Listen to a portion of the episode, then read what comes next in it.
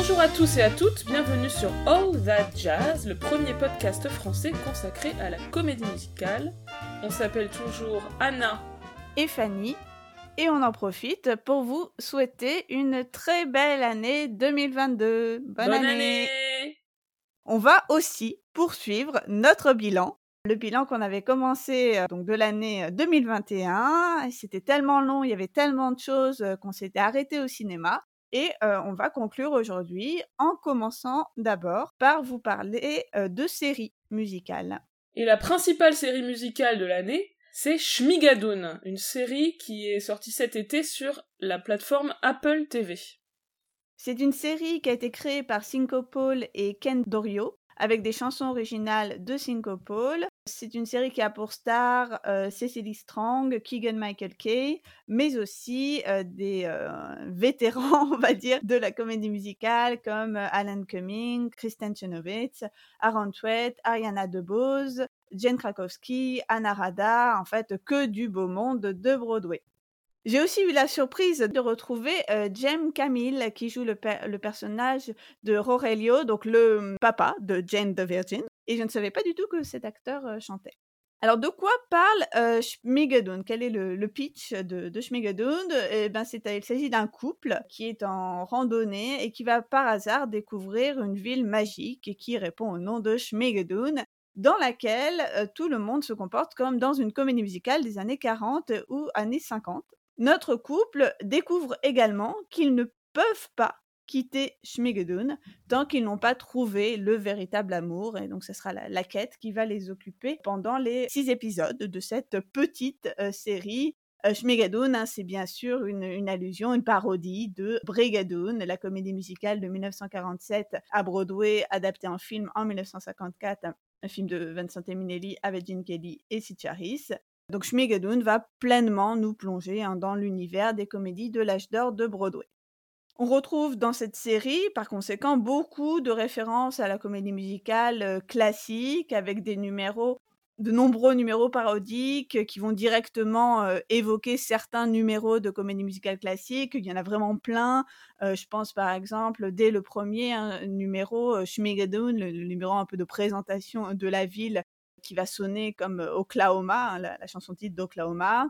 On peut penser aussi à la chanson d'éducation sexuelle Vagina qui est calquée sur Do Ré Mi de la mélodie du bonheur ou encore la chanson Tribulation, qui est une parodie exacte de You Got Trouble de The Music Man, une chanson dont on a déjà parlé et qui est très souvent parodiée. Oui, il y a aussi la chanson d'Aaron Veit, le solo, là, qui est une parodie du monologue de Billy Bigelow dans Carousel. Donc oui, euh, il y a un humour, euh, voilà, parodique, on va dire, qui fait pas mal penser à Crazy Ex-Girlfriend, série qui a elle-même parodié de nombreuses chansons de comédie musicale. Alors, ce qui est intéressant euh, dans Schmigadoon, c'est que donc le, personnage de Melissa, un des deux membres de ce couple dont on vous parlait tout à l'heure, Melissa est donc fan de, de comédie musicale, tandis que son compagnon, lui, est plutôt réfractaire au genre. Et donc, en tant que fan de comédie musicale, il va y avoir aussi beaucoup de moments où elle va commenter en fait ce qui se passe par rapport aux conventions du genre. Hein. Donc, on a aussi une posture assez méta dans cette série qui n'est pas, encore une fois, sans rappeler Crazy Ex-Girlfriend. Par exemple, elle-même va commenter, et ça on l'avait déjà dit d'ailleurs dans notre épisode sur la mélodie du bonheur, elle va commenter combien le triangle amoureux dans, lequel elle se situe avec la comtesse Gabrielle von Berklom, donc jouée par Jane Krakowski, et le docteur Lopez, joué par James Camille. Elle va commenter combien ce triangle amoureux est similaire à celui de la mélodie du bonheur. Elle va aussi ou en tout cas commenter les conventions du genre, notamment le moment où elle va, malgré elle, se retrouver euh, propulsée dans un euh, dream ballet. Oui, ça me fait vraiment beaucoup trop rire ce moment. Il y a une danseuse qui arrive un peu pour prendre sa place, comme ça arrive de temps en temps dans les dream ballets. Et elle lui dit non, non, on va pas faire un dream ballet là, ça c'est, chiant, c'est idiot et ça ralentit l'action. ça me fait beaucoup trop rire. Mais ça se moque de manière générale, euh, gentiment, bien évidemment, hein, des clichés du genre, il y a notamment la, chanson dans la salle de classe avec Ariana DeBose. À la fin du numéro, elle, elle éclate de rire avec les enfants, ils font comme souvent à la fin des numéros de comédie musicale. Et le protagoniste, donc masculin, qui lui n'aime pas trop les conventions de la comédie musicale, il dit mais pourquoi il rit, y a rien de drôle. J'ai beaucoup aimé ce numéro quand ils font des claquettes sur la table. Et d'ailleurs, je sais pas si ça t'a frappé aussi, mais moi je me suis demandé s'ils le faisaient vraiment sur la table ou si c'était en CGI, enfin en effets spéciaux. Je ah sais pas, je trouvais que c'était un peu bizarre. Je sais pas si tu vois ce que je veux dire. Bref. je me suis pas posé la question. Autre moment vraiment très drôle, c'est quand l'héroïne dit Mais non, mais t'inquiète pas, personne ne meurt dans une comédie musicale. Et puis tout d'un coup, elle réalise Mais en fait, si. Et elle commence à faire la liste des comédies musicales où les personnages meurent. oui, il dit ah, Mais en fait, c'est toutes les comédies musicales. Parce que, West Story. Euh, bah, globalement, je pense qu'on peut toutes les deux dire qu'on a euh, beaucoup aimé. C'est hyper drôle, c'est intelligent parce que voilà, ça joue vraiment avec les codes. Euh, c'est très beau. Enfin, on l'a peut-être pas encore dit, mais bon, c'est dans une esthétique évidemment de décor de carton-pâte très très outrancièrement carton-pâtesque, comme le, le Brigadoon de Minelli. Hein. Mmh. Mais c'est plaisant en fait, ce, côté totalement flamboyant et kitsch. C'est aussi une très bonne série parce que les acteurs sont très bons, enfin voilà, sans surprise, hein, vu, le haut niveau du casting. mais j'ai pour ma part une petite réserve sur la résolution et la fin de saison. un dernier épisode, enfin une conclusion que j'ai trouvée un peu décevante par rapport aux, cinq épisodes précédents. Et je sais pas du tout s'il est prévu qu'il y ait une deuxième saison. Évidemment, je, l'espère, mais je sais pas si toi tu le sais. Non, je sais pas. Alors, c'est vrai que l'épisode 6 c'est un peu moins fun que les autres parce qu'il y a le côté il faut euh, refermer l'intrigue amoureuse, hein, puisqu'on est, euh, bon, c'est sûrement une petite spoiler, mais on s'inscrit aussi dans un genre qui s'appelle la comédie du remariage, donc où un couple qui est en bisbille au début va se retrouver d'une certaine manière, etc. C'est ce qui fait que le dernier épisode est un peu moins marrant, je trouve, et de manière générale, Schmiganoud est un peu moins habile que Crazy Ex-Girlfriend notamment pour euh, trouver un équilibre euh, vraiment parfait entre l'humour et l'émotion. On a cette dernière chanson, c'est assez intéressant quand même parce qu'elle est, elle est dans un style plus contemporain, comme si le village de Schmigadoon lui-même avait évolué au contact des protagonistes. Et alors sur ta question sur les saisons suivantes, je sais pas du tout, mais euh, j'ai lu une discussion sur Twitter hyper intéressante où les gens imaginaient qu'il pouvait y avoir des suites de la série qui explorerait d'autres styles de comédie musicale, comme si donc euh, les protagonistes étaient propulsés ben, euh, dans l'univers des méga musicals des années 80, euh, dans l'univers du Broadway contemporain, dans les dessins animés Disney, dans l'univers de Sondheim, etc. Ce serait assez génial. je voulais aussi mentionner une vidéo de Howard O sur le sujet. dans une de ses dernières vidéos, il parle beaucoup de Shmigadoon et justement, il évoque cette possible chronologie des styles sur des futures saisons de, de je trouve la vidéo vraiment intéressante, même si bon, ça parle pas que de Schmigadoon, ça parle plus généralement de sa théorie sur euh, une explication un, peu macro de pourquoi on chante dans les comédies musicales. Moi, sur, ce côté-là, on pourra en débattre peut-être un jour, Anna. Moi, je suis pas totalement convaincue et j'aime pas trop ce genre d'explication. Mais en tout cas, la vidéo est vraiment très bien, donc on, vous la mettra à disposition. Euh, oui, complètement. Et donc voilà, pour finir sur Schmigadoon, vraiment, on vous la conseille. À voir sur Apple TV, je sais, pas grand monde a Apple TV, mais vous pouvez prendre le mois gratuit et regarder Schmigun, ça va très vite. C'est un très bel hommage euh, à la comédie musicale si vous êtes fan. Donc a priori si vous nous écoutez, c'est que vous êtes fan. et ben franchement, ça ne pourra que vous plaire. Ça a du recul sur tous les codes du genre, etc. Mais c'est vraiment euh, voilà une série qui aime profondément la comédie musicale et c'est très très agréable. Et autour de moi, j'ai plusieurs personnes qui ne sont pas fans de comédie musicale qui ont bien aimé Schmigadoon. Là, ce qui m'étonne un peu, je t'avoue, tellement c'est ancré dans le genre, mais comme quoi. mais c'est peut-être du coup du fait que ça a du recul sur les codes et que ça s'en moque un peu et que du coup ça, ça permet peut-être plus d'accepter de la part de quelqu'un qui n'adhère pas trop à ces conventions, quoi. Mmh. Alors, euh, une autre série musicale dont on voulait vous parler euh, cette année, c'est la saison 2 de High School Musical, The Musical, The Series sur Disney ⁇ oui, donc euh, si vous voulez écouter ce qu'on a pensé de la saison 1, vous pouvez euh, vous reporter ben, notre épisode qu'on a consacré à toute la saga High School Musical. Concernant cette saison 2, je pense que je l'ai préférée à la précédente.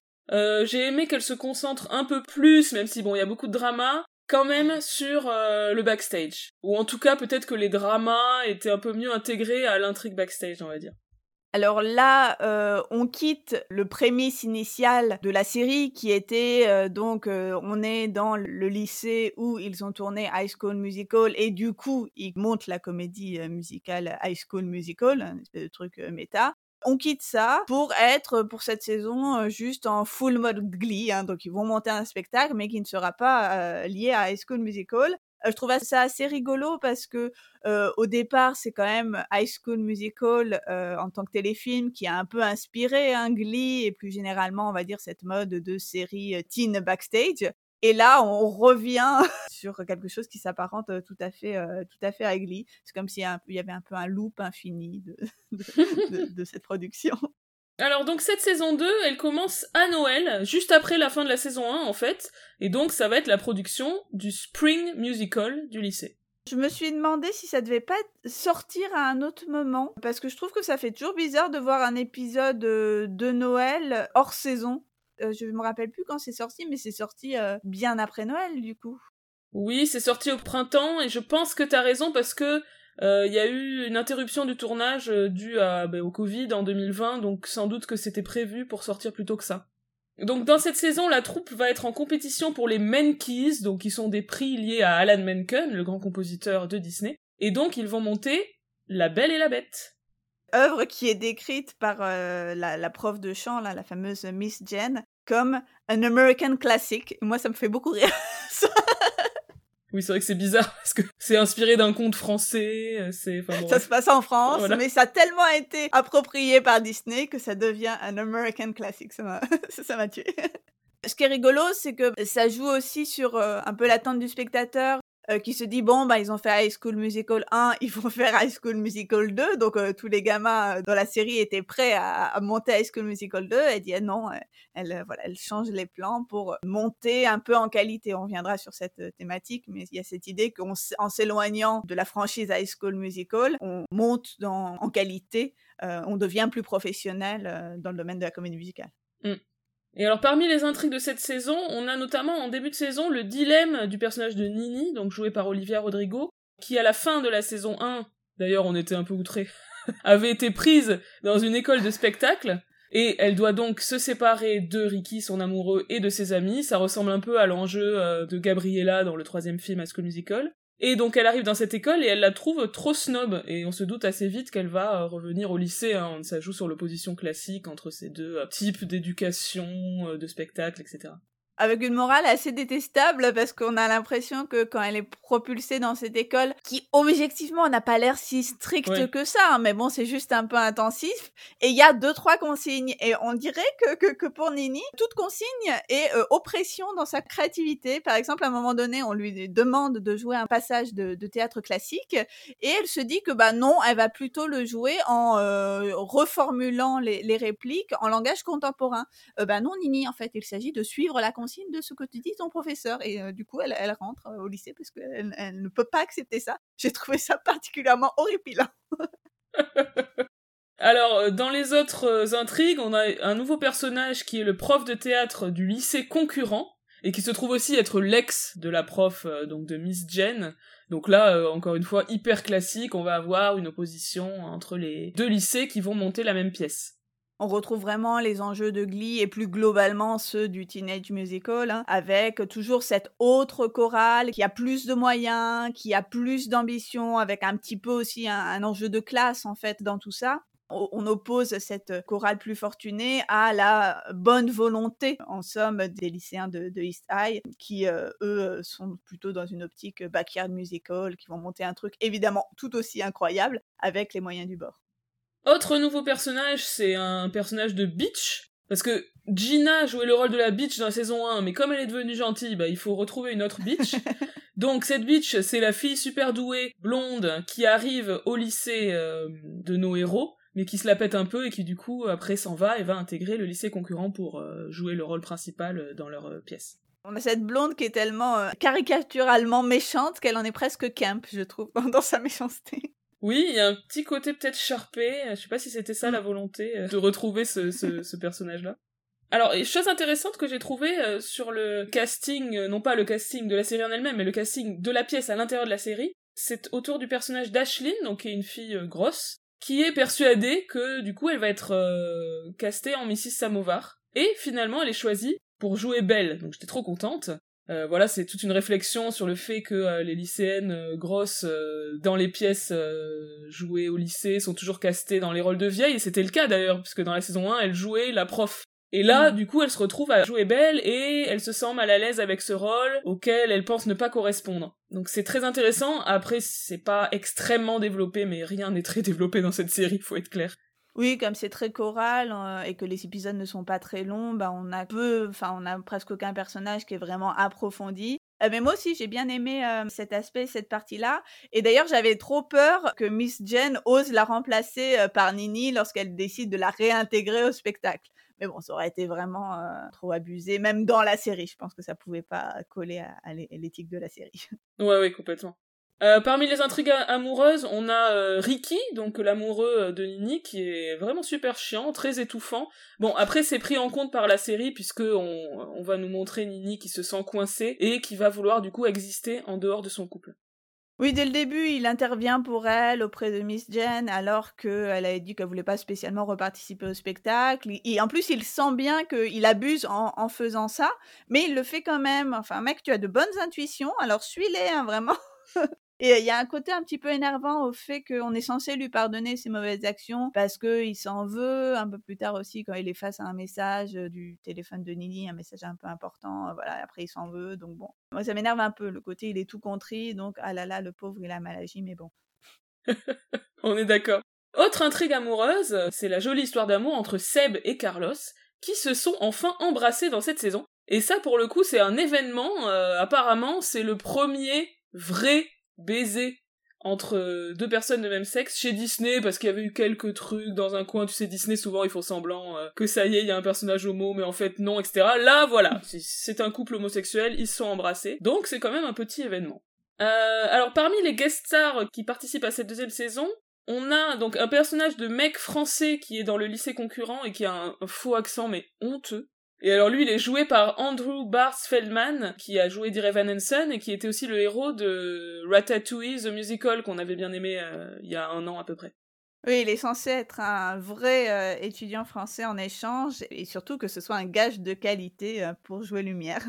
Autre guest star, c'est Jordan Fisher, une star montante de Broadway qu'on a vu dans Hamilton, lui aussi dans Dear Evan Hansen ou encore dans Grease Live, et il va jouer le frère de Gina. Alors concernant les numéros musicaux, comme en saison 1, évidemment, ils sont justifiés par l'intrigue puisqu'il s'agit de répétitions, de spectacles, de personnages qui se chantent des chansons les uns aux autres, mais voilà, de manière toujours réaliste. Alors, les numéros que j'ai bien aimés personnellement, euh, bon, j'ai fait ça un peu par ordre chronologique. Dans l'épisode 1, Ricky chante Bet on It a cappella, donc chanson de euh, High School Musical 2, puisque comme euh, Fanny l'a dit tout à l'heure, ils pensent qu'ils vont jouer High School Musical 2. Euh, Et ça me fait penser que je regrette de ne pas avoir mentionné Bet on It dans notre épisode euh, sur High School Musical, alors que c'est un des grands moments du deuxième film, peut-être le plus connu, donc voilà, c'était une erreur de ma part, je, je m'en excuse.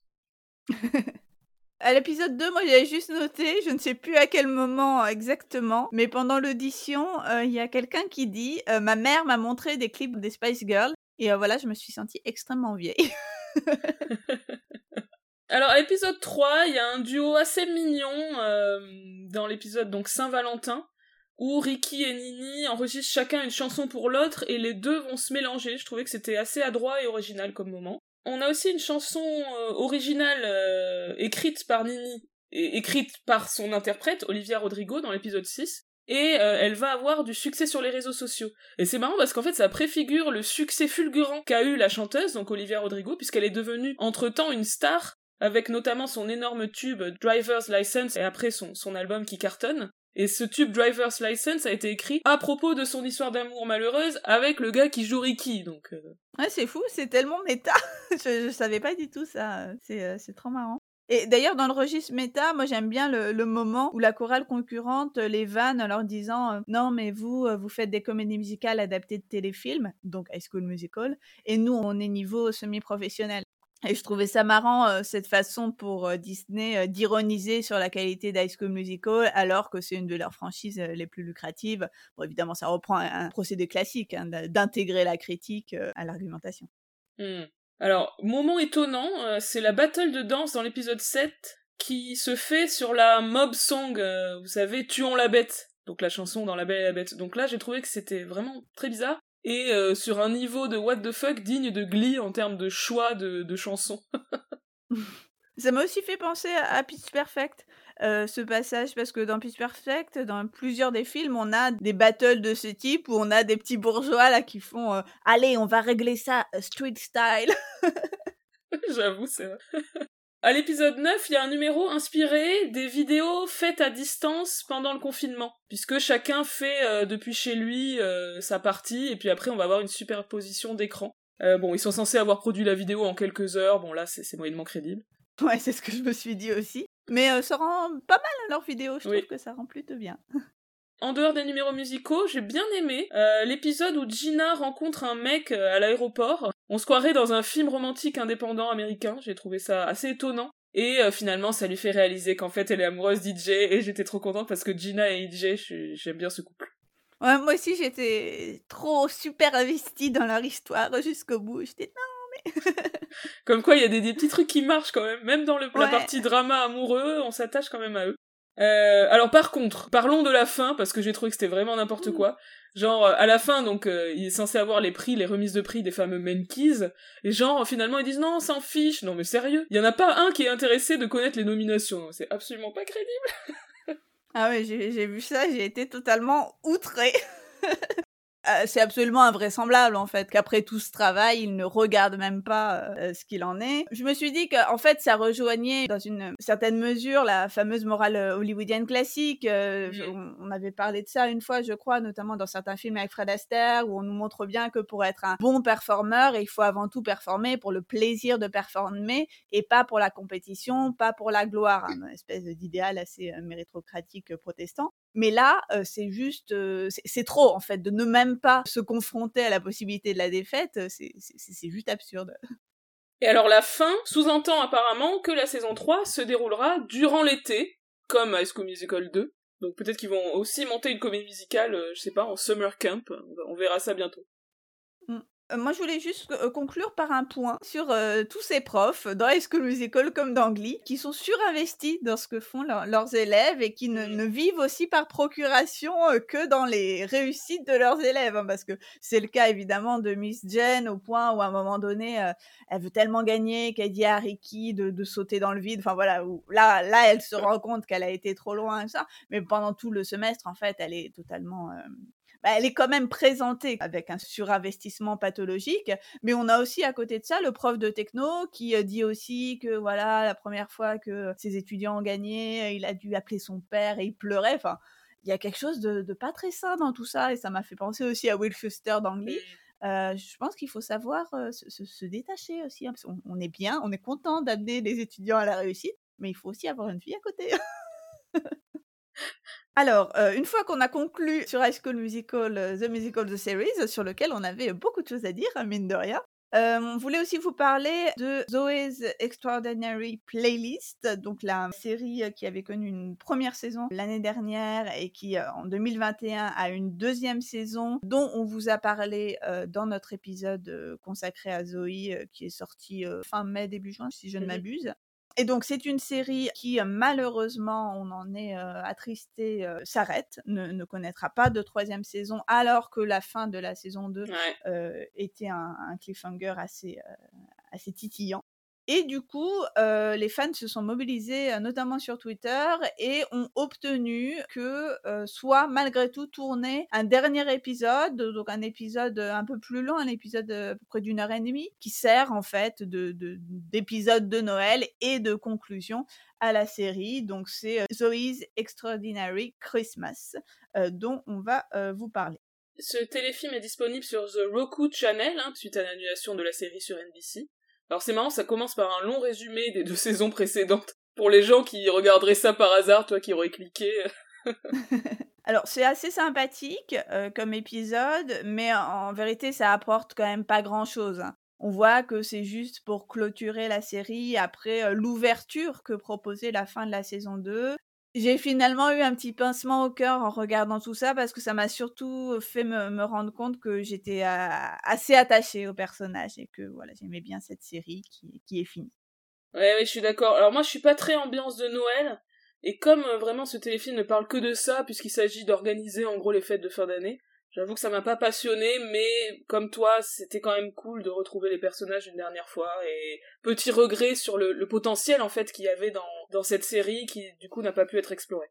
Alors, euh, il va y avoir un, spoiler, donc euh, avancez de quelques, de quelques secondes si vous voulez pas entendre le spoiler. Mais euh, pour ma part, j'étais assez déçue par la résolution du, enfin, la, on va dire la, façon dont ils ont utilisé le cliffhanger de la saison 2 puisque donc à la fin de la saison 2 Max voilà j'allais dire Skylar notre cher Skylar donc Max obtient les mêmes pouvoirs que Zoé, donc de voir les gens euh, exprimer leurs pensées à travers des numéros musicaux. Euh, ça dure pendant le début de ce dernier épisode et à la fin il n'a plus ses pouvoirs. Donc il a les pouvoirs, puis il les a plus, on sent trop d'explications. Euh, bon, et Zoé restera la seule à avoir des pouvoirs. Bon, je, sais que c'est compliqué, hein, parce que j'imagine que lorsqu'on écrit une série, on balance des cliffhangers dans le fer et après on se dit, bon, bah, qu'est-ce qu'on va en faire? Et bon, on a toute une saison pour développer ça.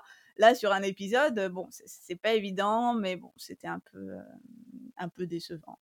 Oui, oui, je suis d'accord, c'est un peu random, on se demande pourquoi du coup il les a eus pour ensuite ne plus les avoir. Ceci dit, le numéro musical pendant lequel ça arrive est très joli, je trouve. Parce qu'ils chantent tous les deux, donc ils sont ensemble dans leur numéro musical, on va dire, et tout d'un coup, Max perd les pouvoirs pendant le numéro et du coup il, n'arrive plus à entendre Zoé chanter et il s'en rend compte, c'est assez bien fait. Mais voilà, ça aurait pu très bien marcher dans le cadre de la série si elle avait continué après, si on s'était interrogé sur pourquoi. Tandis que là, ça fait vraiment une conclusion, genre bon bah il a plus les pouvoirs et puis on peut terminer l'histoire quoi. De façon générale, on a pas mal de numéros qui sont vraiment chouettes. Moi, j'ai beaucoup aimé le premier dans le mall, euh, ambiance de Noël, on va dire, j'ai aimé aussi celui qu'ils font sur leur lieu de travail, donc la start-up dans laquelle Zoé travaille. de manière générale, on retrouve en fait la grande maîtrise des ensembles dansés mmh. qu'on avait observé dans la saison 2, grande maîtrise aussi des espaces avec des numéros qui bougent énormément en fait. tous les numéros, enfin la plupart de ces numéros se déplacent beaucoup. Et j'ai aussi remarqué qu'on retrouvait aussi l'utilisation assez plaisante de la danse contemporaine qui m'avait surtout marqué dans la saison 2 avec tous ces mouvements en fait du quotidien qui se transforment en expression dansée des, personnages, notamment de certains des acteurs qui ne sont pas totalement des danseurs. J'aime bien en fait tous ces aspects de, de Zoé. Je suis complètement d'accord. Et j'ai adoré le numéro mashup entre les chansons Just the Two of Us et We Need a Little Christmas, où Zoé et Max se chantent en même temps ce qu'ils ont envie de faire à Noël, et du coup ça bascule d'une chanson à l'autre en un instant, c'est très très bien fait. Et en plus la choré euh, de Zoé avec les danseurs derrière qui font des percussions corporelles est trop bien. Et il y a vraiment des trucs vraiment chouettes dans cette série, c'est trop triste qu'elle s'arrête. Sur cette choré en particulier, il me semble avoir remarqué que c'était filmé avec assez peu de coupes. Et je mm. me disais, non, mais s'il y en a un qui se gourre sur les percussions, faut tout refaire. Eh ben oui, bah c'est la magie de la comédie musicale. Hein. et la difficulté.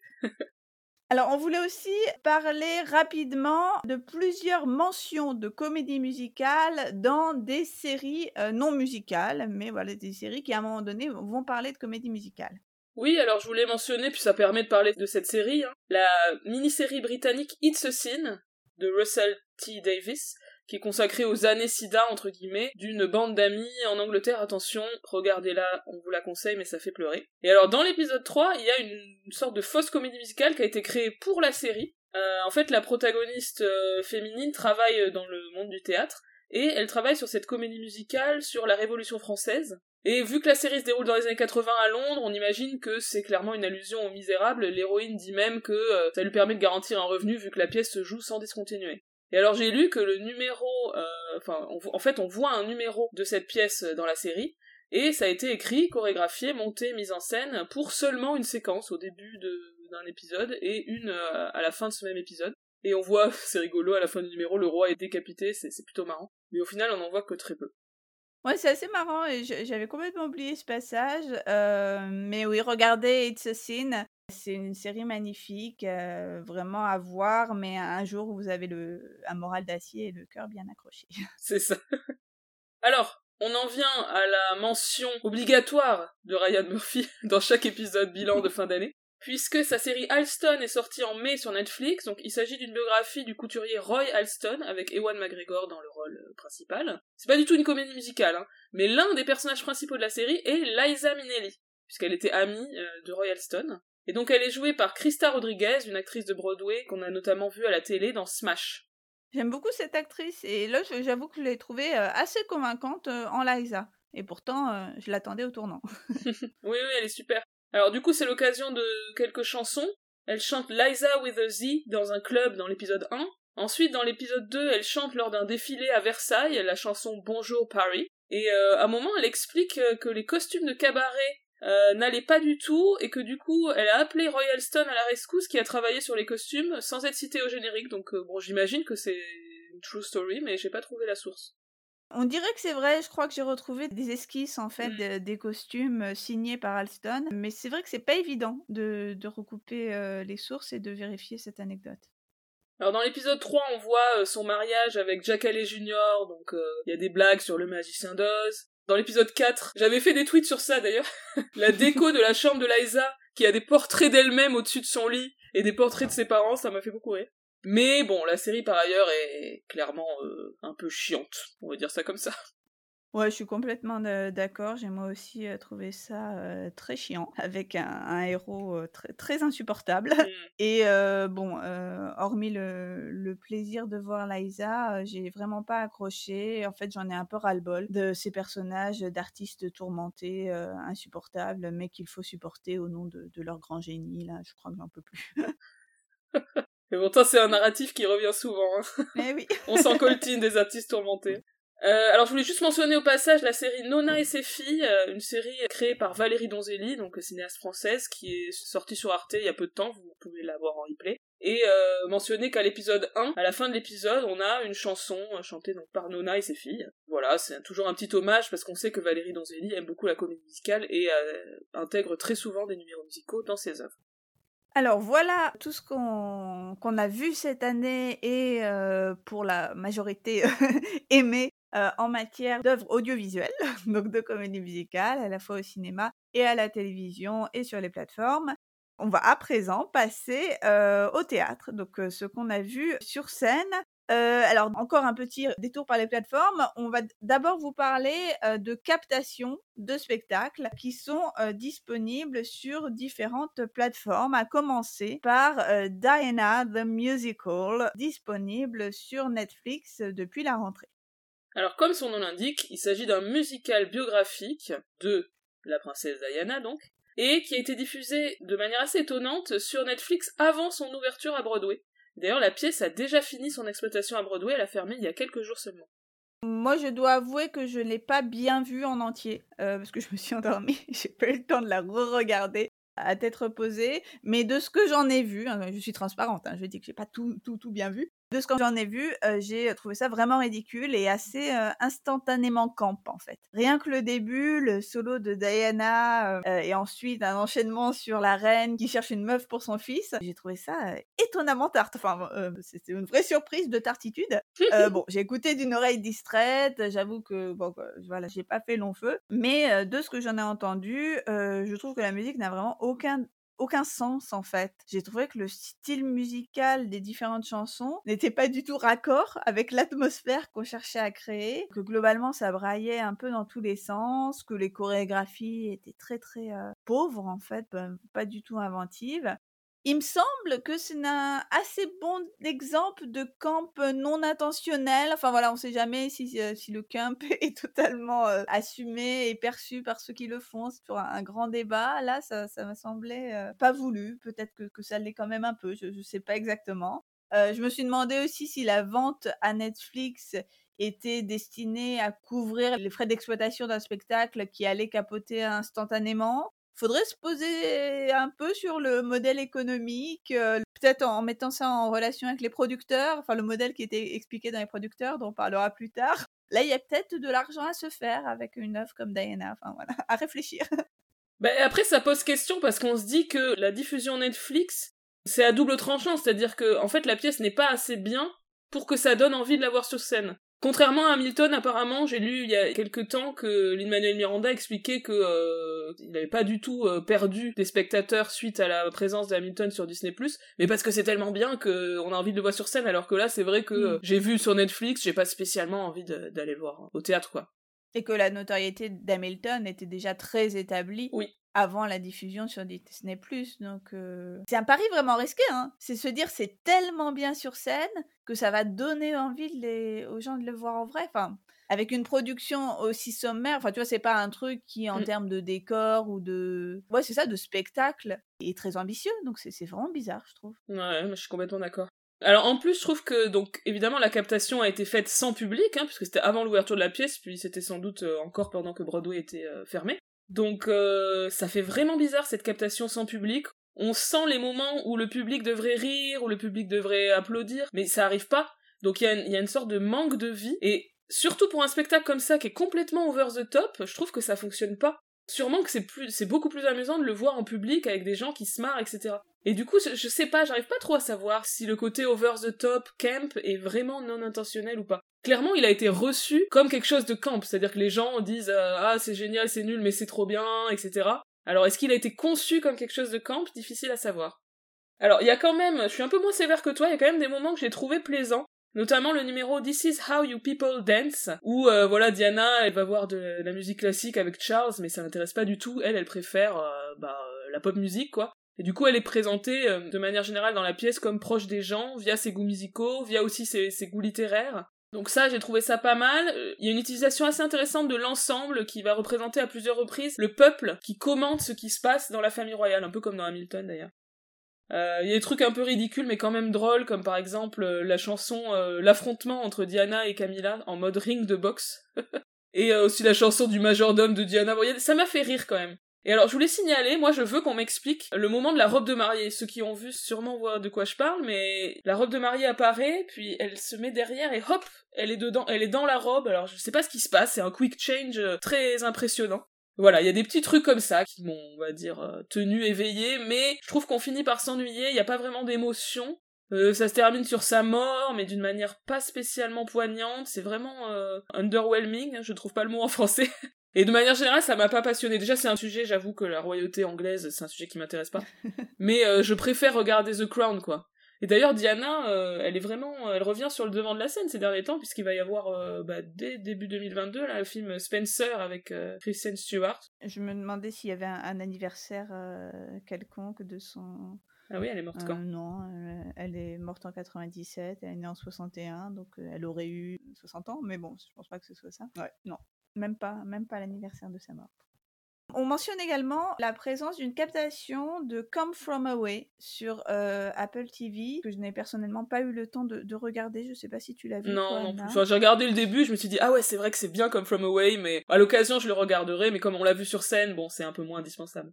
C'est ça. Mais vous pouvez entendre nos avis sur Come From Away dans les précédents bilans. Alors, bilan 2019 pour la vie euh, de Anna et bilan 2020 pour mon avis. Et on avait toutes les deux bien aimé cette comédie musicale lorsqu'on l'avait vue à Londres.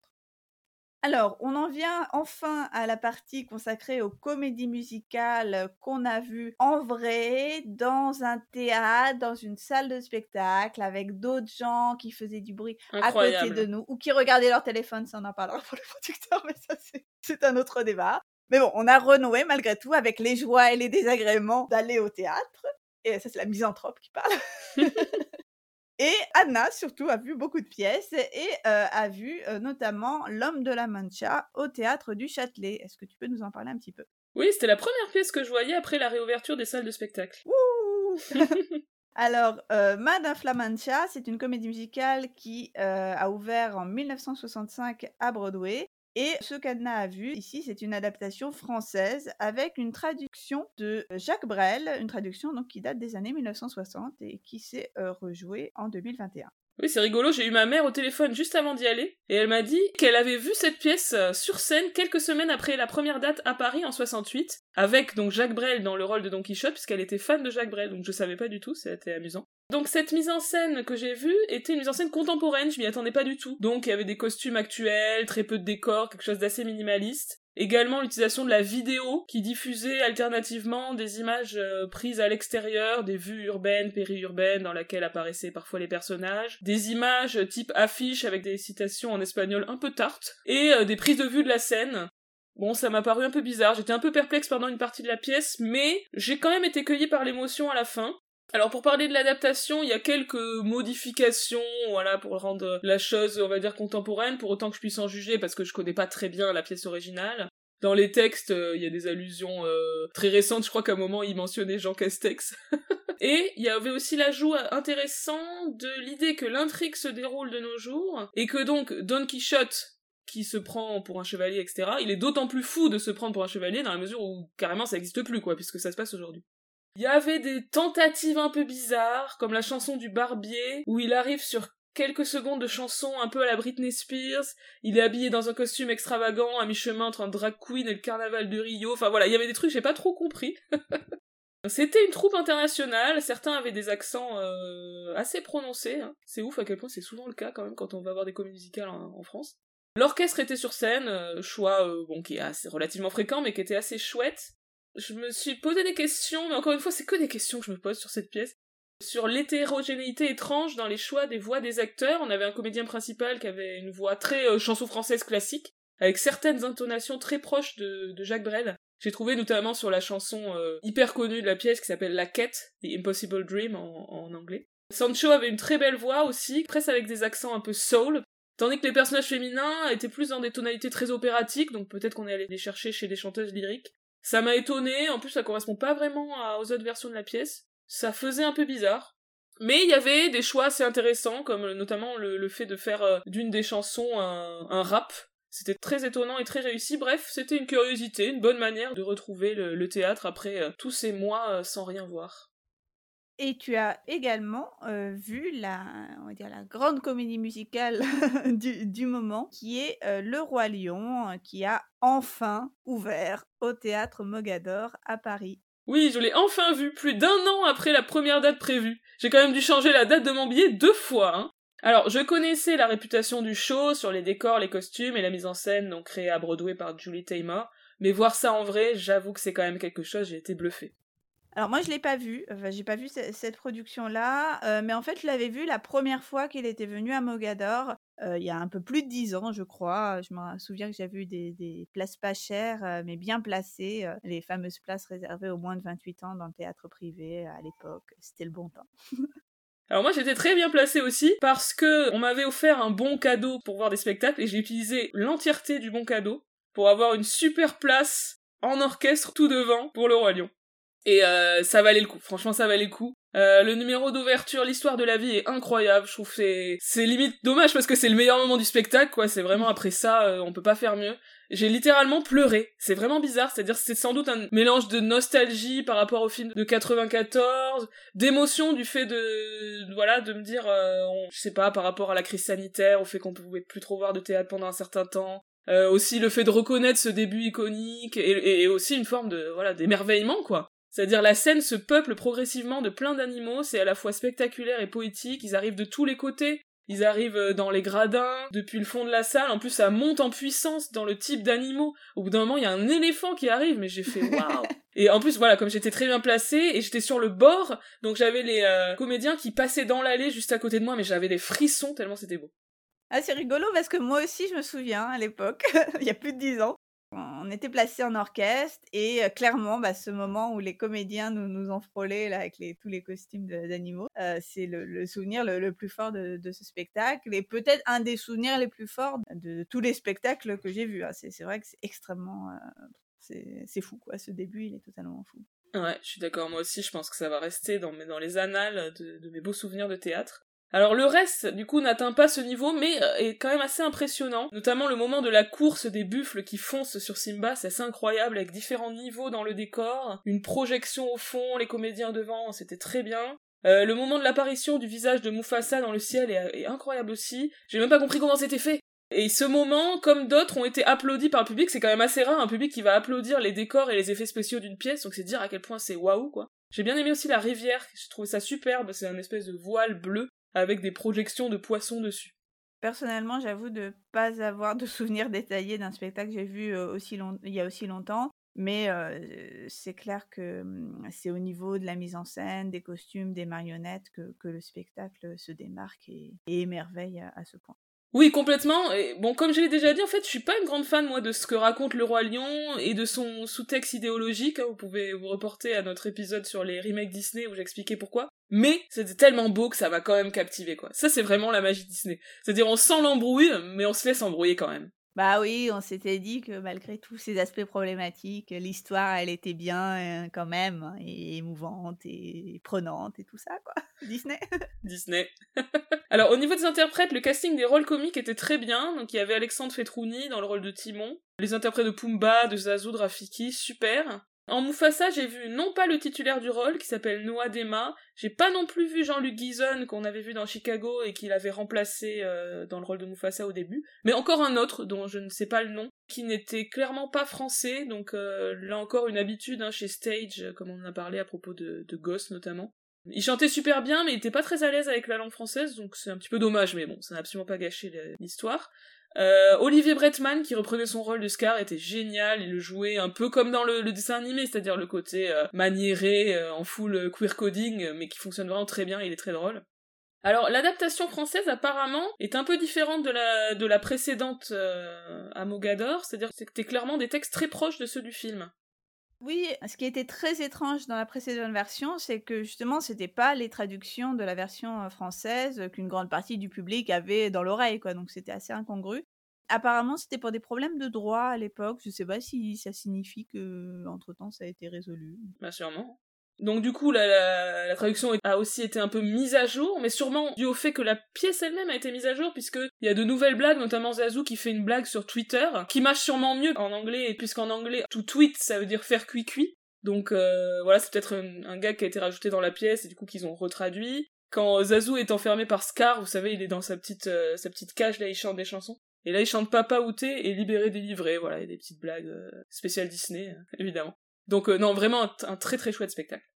Alors, dans les autres pièces qu'on a vues, on a aussi vu Frankenstein Jr. à l'Opéra de Metz et les producteurs au Théâtre de Paris, mais ça, on vous en parlera dans un épisode à venir qui sera consacré à Mel Brooks et à la comédie musicale. Ah ouais, ça va être trop bien. Alors maintenant, passons aux pièces françaises que nous avons vues, à commencer par Exit, qui est une création du Théâtre de la Huchette, avec un livret de Stéphane Laporte et Gaëtan Borg, et des musiques de Didier Bailly. Alors dans cette pièce, une scénariste de jeux vidéo hésite entre son petit ami français, qui est aussi son boss, et un graphiste anglais avec qui elle travaille. Ça se passe dans le contexte du Brexit avec des blagues sur les Anglais et les Français, un peu facile mais plutôt rigolo. Ouais, c'est plutôt chouette. J'étais assez étonnée et intriguée au début par cet univers du jeu vidéo qu'on voit rarement représenté dans les comédies musicales. Mais ça fonctionnait très bien. Comme d'habitude, hein, dans ces productions très minimalistes de la Huchette, on voyage énormément avec très peu de moyens, mais surtout grâce à l'énergie et le mmh. talent des trois comédiens. Pour le style des chansons, quand je les ai entendues pour la première fois, lorsqu'ils sont passés à l'émission 42e rue, je trouvais que la, musique était un peu caricaturalement comédie musicale française. Je sais pas si, tu vois ce que je veux mmh. dire. Mais finalement, lorsqu'on a vu le spectacle, ça m'a pas choqué. Je trouvais que ça fonctionnait. Ouais, ouais, la musique est chouette. Et euh, dans l'ensemble, je suis d'accord, c'est très plaisant. Il y a trois comédiens chanteurs qui sont vraiment très bons, notamment l'héroïne jouée par Marina Pangos. Peut-être l'intrigue va un peu vite sur la fin, ça se résout d'une manière un peu artificielle, mais c'est franchement une belle réussite. Autre comédie musicale que euh, tu as vue, Anna, à Paris, mais quelle comédie qui se joue euh, à la comédie française, rien que cela, euh, que tu as vu, je crois, au mois d'octobre? C'est ça, donc c'est un hommage à la comédie musicale par la troupe de la comédie française, c'est une sorte de cabaret, il n'y a pas d'intrigue très suivie, mais les numéros sont liés entre eux par des scénettes autour de la vie de la troupe. Donc c'est un spectacle qui est parfait pour la réouverture des théâtres parce que ça célèbre le théâtre, les artistes, le public, etc. C'est très agréable, j'ai trouvé que les comédiens et comédiennes avaient l'air de s'amuser énormément, ce qui est souvent euh, chouette à regarder. Euh, il y a plusieurs moments vraiment rigolos, dont un certain nombre qui à mon avis étaient improvisés, et qui faisaient vraiment beaucoup rire les gens. Les numéros étaient assez chouettes, notamment les ensembles. Anything Goes, vraiment bien interprété. Big Spender, qui était chanté par les hommes de la troupe, donc euh, une espèce de version gender band qui était assez marrante. Et Cell Block Tango, notamment. On était vraiment dans une ambiance cabaret très agréable. Je voudrais aussi rapidement pour finir mentionner la pièce L'oublié du cimetière de Greenwood, une petite comédie musicale fantastique très très chouette, montée par la troupe Les Wonder que j'ai eu l'occasion de voir parce que l'auteur est un copain, Renaud, euh, si tu nous écoutes, je pense que tu nous écoutes. L'héroïne euh, de cette pièce travaille comme fossoyeuse dans un cimetière et elle a pour seul ami les fantômes qui sortent de leur tombe la nuit. Fantômes qui ont chacun leur histoire, leur personnalité. Les personnages sont vraiment très attachants et très très bien interprétés par, euh, par tous ces comédiens, comédiennes. Il y a de belles chansons et notamment un hommage étonnant à 42nd Street, qui est le film préféré d'un des personnages de la pièce. L'intrigue fait penser un peu à du Pixar, c'est malin, c'est profond, mais j'en dis pas plus, c'est vraiment à découvrir, et ça reprend à partir du 9 janvier 2022 au théâtre Pixel à Paris. Alors voilà, venu enfin la fin de notre bilan euh, très riche de 2021. Donc c'était long, c'est deux épisodes, mais euh, on s'en réjouit hein, parce que ça veut dire qu'il y avait beaucoup de choses à voir en 2021 et on espère que ça va continuer sur cette lancée en 2022 et que nous ne ferons à présent que des doubles épisodes bilan.